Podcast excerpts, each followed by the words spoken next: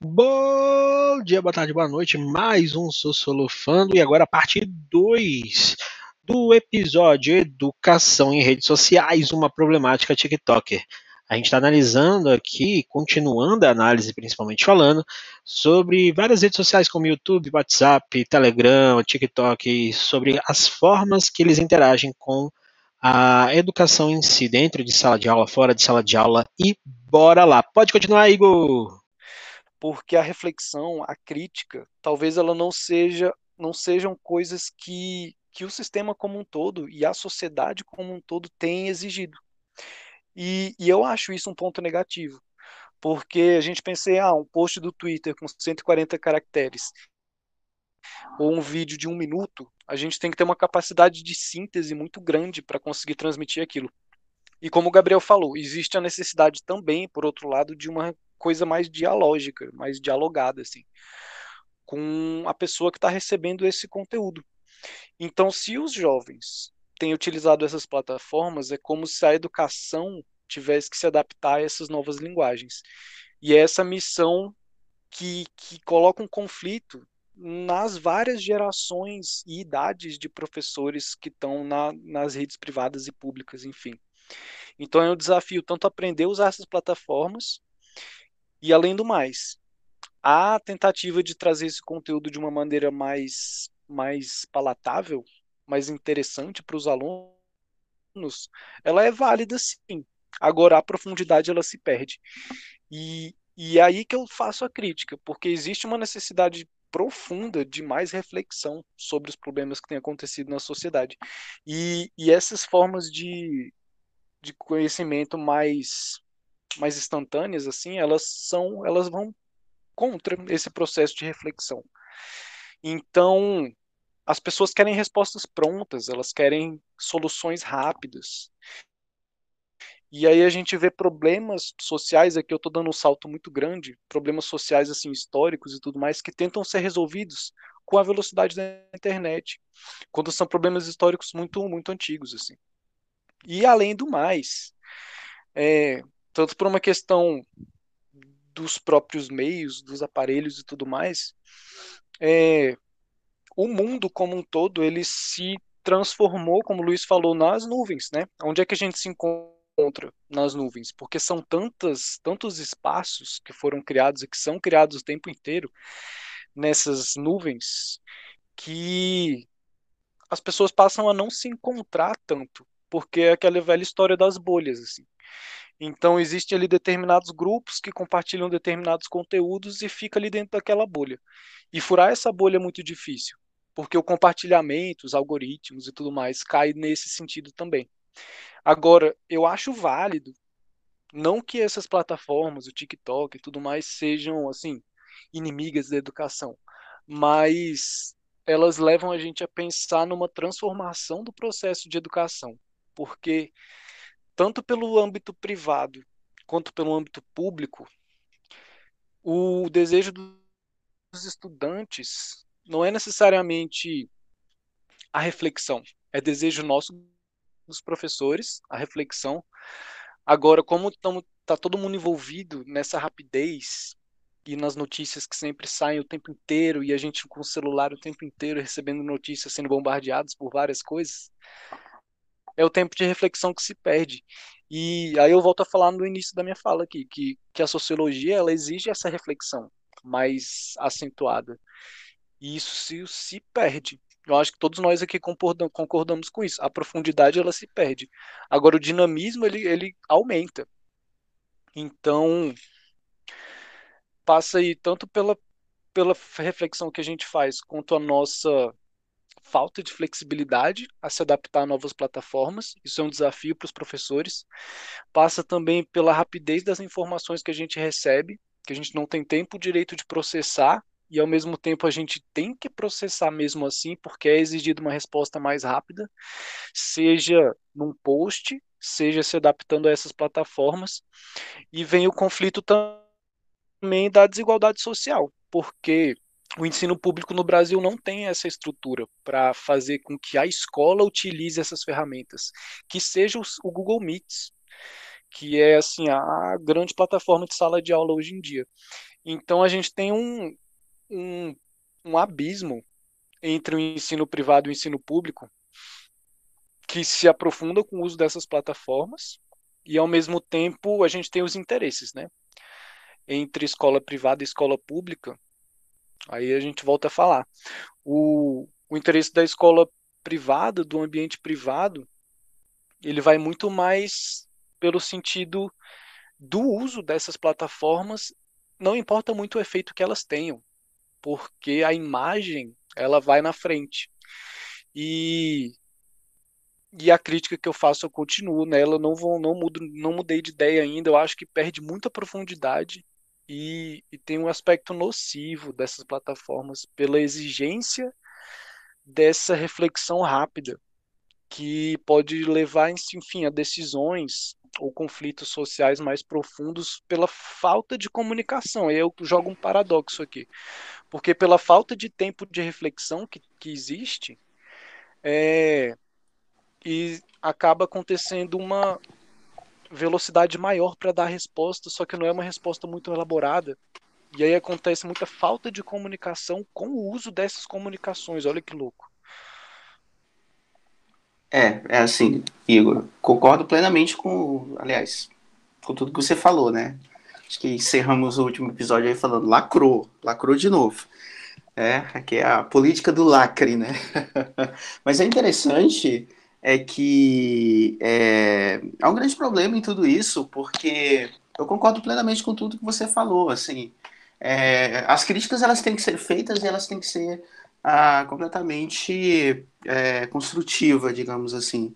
Mas, por exemplo, ah, nós especialmente, ah, eu acho que eu penso inclusive que eu e você, Igor, nós temos uma, uma formação educacional, né, muito calcada naquela questão do conteúdo mesmo, né? Nós já compartilhamos essas angústias algumas vezes naqueles nossos almoços ao longo de alguns anos. E eu penso que a gente pertence muito a essa, essa mesma escola, né?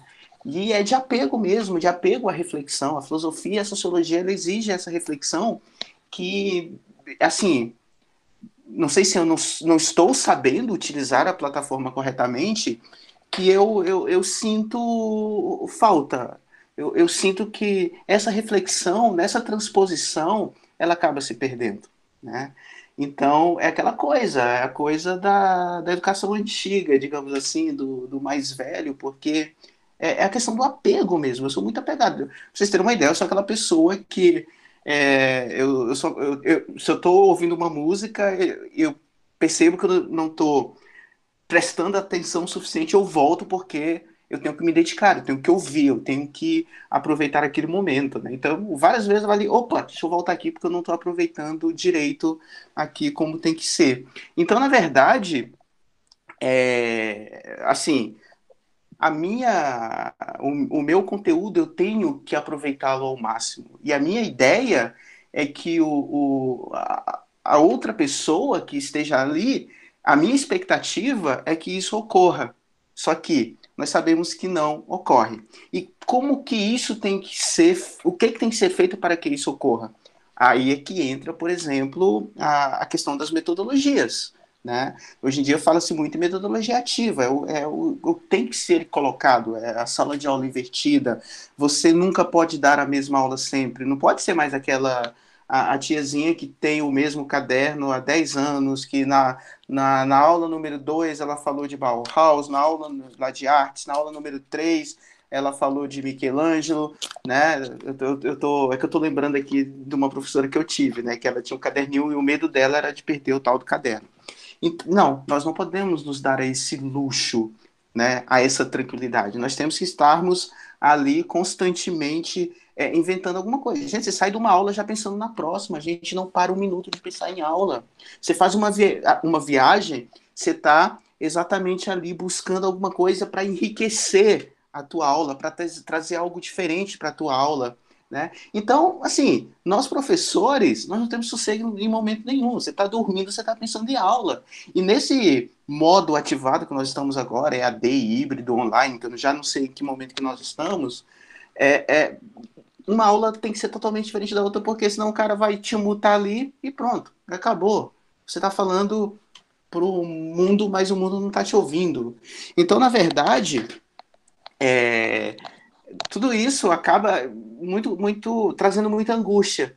E aí, uma coisa que eu critico desde de quando isso começou é que a galera começou a glamour, glamourizar tudo isso. Nossa, isso é que é vida, agora é que, é, que é... eu falei, gente, não tem glamour nenhum nisso, isso é, isso é mais transpiração do que tudo, não é nem inspiração, é transpiração mesmo, tá? Então, assim, para encerrar que já, já falei demais aqui, só para encerrar esse assunto, é, tu tem que ter cautela, né? A minha aula ela não pode ser 100% é, a plataforma, 100% a tecnologia, como ela não pode ser manufatura, como era no passado. Então, na verdade, tem que haver aí uma, uma simbiose, né? uma, uma relação de troca entre todas essas metodologias. É, eu concordo. É... Esses pontos que vocês tocaram. Eu vejo que exatamente, acho que a nossa problemática em si, com as ferramentas, ela, ela vai muito além, assim, a, a, além do, do, do, ponto de vista da utilização da ferramenta ou não. Ela vai muito dos pontos de, de utilização mesmo e da forma pela qual ela está sendo utilizada. Então, é a maneira pela qual ela consegue se expressar, se organizar, a maneira pela qual ela consegue se estabelecer e como que o nosso público está lidando com isso. E o que eu entendo tudo que vocês falaram e, e até entendo essa pegada acadêmica que vocês falam sobre que gostam mais desse processo de reflexão. Até dando aula com o Igor, dá para perceber as diferenças de como que a gente estabelece os diálogos, que a gente deu aula junto durante um tempo na mesma sala, vamos dizer assim, né, com a mesma turma, e como que a gente chega a coisas diferentes, às vezes por formas diferentes, e, e acho que essa reflexão é válida, mas quantas vezes a gente estava fazendo a reflexão sozinhos, vamos dizer assim. E, e, aí que entra naquele ponto que eu estava falando sobre as diferenças da, da, intencionalidade do mercado, do cursinho, da escola privada, da escola pública, a diferença do nosso público-alvo, talvez, e, e, também entra na formação que vocês estão citando, tipo, a gente, o que, que a gente aprendeu, o que, que a gente quis. A minha formação na UNB ela foi muito voltada para o ponto acadêmico, então minha formação ela traz a necessidade de falar sobre textos, ela traz a necessidade do aluno ler texto, de trabalhar texto e tudo mais. Mas entre alguns aspectos que o conflito ele é quase que integrante desse processo educacional, porque em essência a gente fez dentro de um sistema alunos que não querem estar ali para que eles não conseguissem fornecer esses, esses âmbitos de funcionamento e tudo mais. Então a gente tem essa dificuldade. Igor, quer falar? Vamos encerrar daqui a pouquinho, depois eu falo do Igor, tá bom? Beleza, que bom que você lembrou aí da, das nossas aulinhas. Que o Gabriel a gente deu aula junto na mesma sala mesmo, para a mesma turma ao mesmo tempo, assim. E e o processo ele foi diferente. A gente chega nos mesmos lugares, só que por caminhos diferentes. E isso é interessante. E eu achei interessante, Gabriel, você falar também da reflexão que tem sido feita sozinho, porque a gente passa, cada professor passa por um processo de reflexão sobre o seu próprio trabalho. E, e o compartilhamento do que é feito na sala de aula, ele acontece não com tanta frequência. E é interessante a gente até desabafar sobre esses assuntos, porque são novas formas de fazer as coisas e novas visões sobre essas outras ferramentas que são possíveis. E, e eu tenho lembrado também de quantas vezes por dia passando pelo Twitter, Facebook, os prints que eu faço dos memes, pensando assim, isso é bom para colocar num slide de tal aula, isso é bom para apresentar em tal lugar, porque é a nova linguagem que tem aparecido. Aí a gente vê uma questão de sobre desigualdade racial do Brasil, aí a gente vê um meme que pode dar uma discussão legal para uma aula. E isso é interessante, isso é legal. E agora são processos que estão em, em e é um processo, né? Ele está em transformação. E é válido lembrar muito bem dos interesses de cada esfera, né? Esfera privada, pública e tudo mais. O importante é que a educação ela aconteça. Agora, os, os desejos de cada um talvez não sejam assim supridos, né? Tanto pela reflexão que a gente quer causar no aluno, ou para a crítica que, ele, que a gente espera que eles façam sobre a realidade que eles vivem, talvez não seja uma reflexão que eles queiram fazer. E eu vejo ainda como uma missão do professor instigar essa crítica, instigar esse tipo de reflexão. E se essas ferramentas são uma possibilidade, tá lançado aí o desafio da gente aprender a usar essas plataformas. Ou não, ou lembrar que existem, enfim, outras formas que podem ser usadas também. E é, é isso. isso. E aí... Opa, foi mal. Mas é isso, é isso, Só... foi perfeito. Acho que, é, é, acho que essa é, a, é o ponto principal. Vamos encerrar não, esse só, episódio? Só, só para só, é, só para só, só para fazer um fechamento aqui, é, uma, uma é, eu sempre estou atento com a maneira como os conteúdos que eu trabalho em sala de aula, eles é, colocados no cotidiano de qualquer um, por exemplo, utilizando referências cinematográficas, de, enfim, de literatura, a questão toda. E eu, eu falei de um filme na época, e aí o, o aluno, já tem um tempo disso, ele falou, nossa, professor, esse filme é muito bom, eu já vi algumas vezes, né? Eu lembro que outra vez, em alguma outra situação, eu citei, eu citei o mesmo filme e professor, eu gosto tanto desse filme, mas quando eu comecei a associá-lo com o que você estava falando aqui, ele ficou muito chato que eu não quero ver nunca mais. Eu falei, caramba, então acabou com a minha vida, cara, nesse momento. Realmente foi terrível, assim. É, é exatamente aquilo que a gente estava falando, né? Aquela ideia. É legal é. enquanto é, é, é, enquanto é lazer, enquanto é diversão, mas quando vira algo oficial, o cara vai passar a odiar aquilo, entendeu? É. Ou seja, tu tá estragando a ferramenta do cara. Vamos dar aula pelo Twitter. Pô, professor, o Twitter é mó legal, mó bacana. Ah, mas agora tem aula lá, tá chato pra caramba, não quero mais não. Não, isso, isso que bom. vocês falaram primeiro aí de. Por exemplo, as aulas elas ficam gravadas, né? Assim, pra, pra galera online e tal. E aí vem aquela coisa, não, eu vou assistir a aula que durou 50 minutos aqui, eu vou passar pelo dobro do tempo, vou botar para ele tocar rápido para assistir logo. Que é aquela coisa, então eu assisti a aula de meia, de meia hora em 15 minutos. Então eu assisti a aula. Agora a questão é, o que, que sobrou desses 15 minutos que você assistiu a coisa acelerada, sabe? Então, esse acelero pode fazer com que a gente passe por cima de algumas coisas. Inclusive, isso que o Luiz está falando é, pode ser um dos reflexos disso.